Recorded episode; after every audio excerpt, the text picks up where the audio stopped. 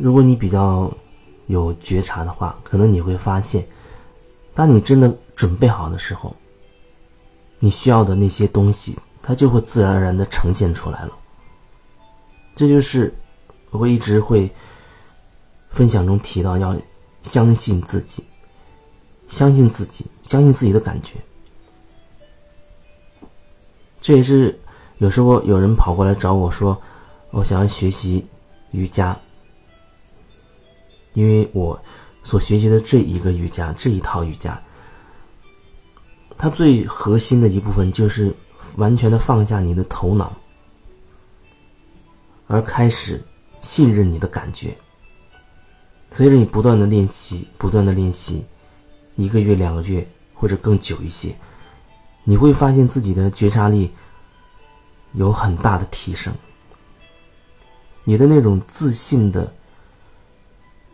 那种内在的力量，你也可以更多的感受得到。有的人觉得自己做事情没有力量，那其实很大程度可能是对自己没有自信。他不相信自己，别人说一句什么他就跑了。别人一跟他说这样，他想想有道理；另一个人跟他说那样，他也觉得好像也没有问题，唯独没有。自己，唯独没有自己，所以别人的随便的几句话就可以左右他的世界。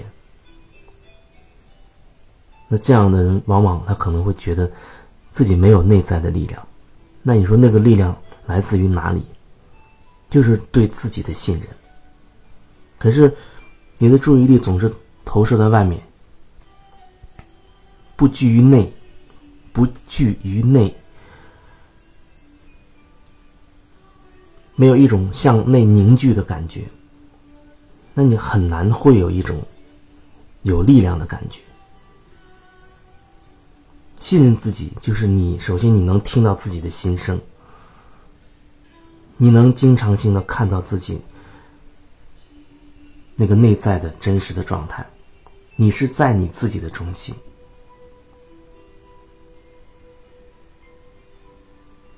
并且能够真实的表达你自己，所以说，那个力量它在真实里。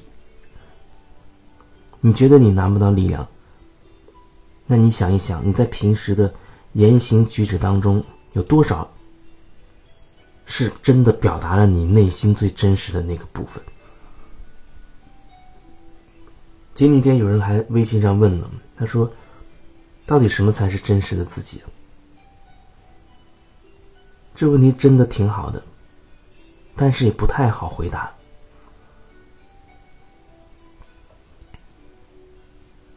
因为有可能问这样问题的人，他真的还没有感受到到底什么是自己的感觉？什么是感觉？什么是我的想法？当你坐在凳子上的时候，你能感受到？你的身体跟你的椅子接触的那种感觉吗？你能感受到那个椅子对你身体的那个支持力吗？那你脚踩大地，踩在地上的时候，你感受一下你的脚和地面接触的感觉，感受地面对你身体的支撑，这是感觉。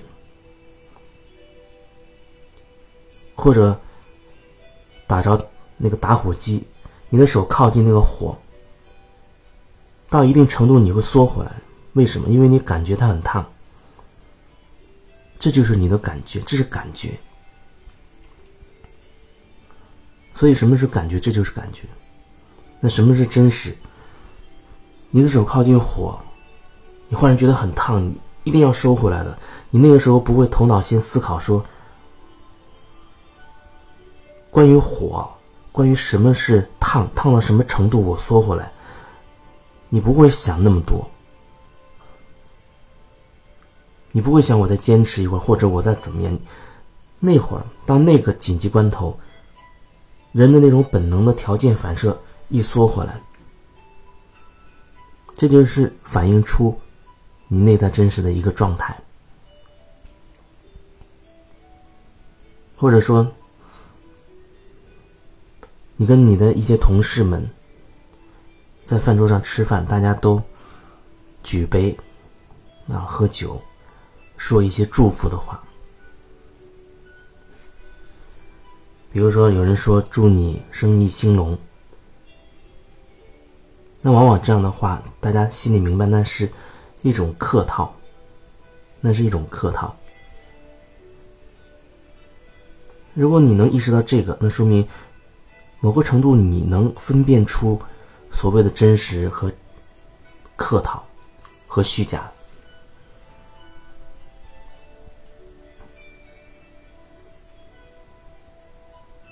就是其实每个人他都有这个能力。当你用心去感受对方的话，你能够感受到对方讲的这句话，他是出自真心想要跟你说的。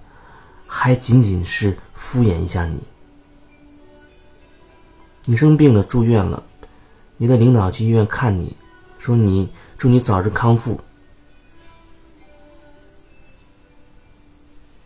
但是可能，或者说很有可能，他是只是一一种客套的祝福。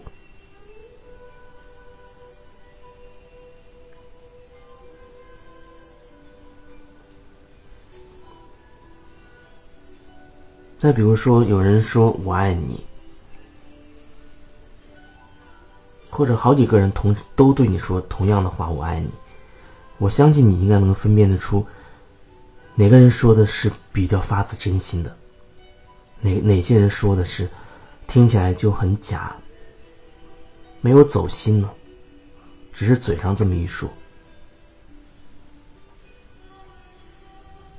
那么，关于你自己的真实到底是什么？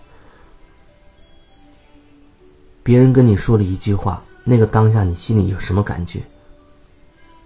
那可能会比较细微吧，会相对比较细微一些，需要你有一定的觉察，不然你条件反射似的就回复他，但是你不知道你那个回答到底来自哪儿。别人问你累不累，你脱口而出啊，没关系，不累。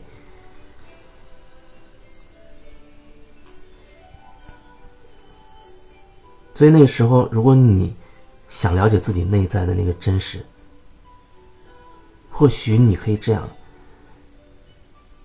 先把注意力回到你的呼吸上，做一次深呼吸，去感受自己对对方的这句话心里有什么反应，包括你身体上有什么感觉，胸闷呢，或者是。哪儿还有点痛啊，有点堵啊，胃里不舒服，或者直觉就是很生气，这都都没问题，任何感觉都没有问题，那感觉不是对或者错，不需要去评判它，因为那感觉有，一定有它的理由，一定是有原因才会导致你有这样的感觉。但是，首先你要看到自己在那个当下心里到底是什么状态，至少你不会去逃避它。这样慢慢慢慢的，你才会找到自己。哎，这人一句话，或者跟那个人聊天的时候，或者看到这个场景，我心里面那个是什么感受？我有什么感受？我想说什么？你内心真实的想法、真实的感觉是什么？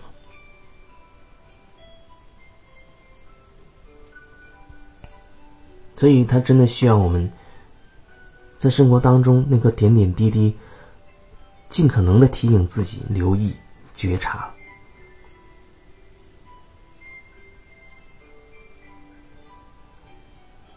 起码你可以提醒自己，先不要那么急着去回答、下结论，先回到你的呼吸上，做一次深呼吸，然后再感受你想怎么说，你想怎么做。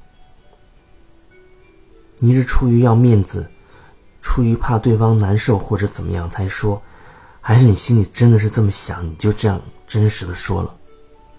慢慢你一定可以区分出哪些是来自于你心里面的话，心里的声音，而哪些只是出于为了某种目的，为了维持一份关系，为了维持你的面子等等，你才去表达的。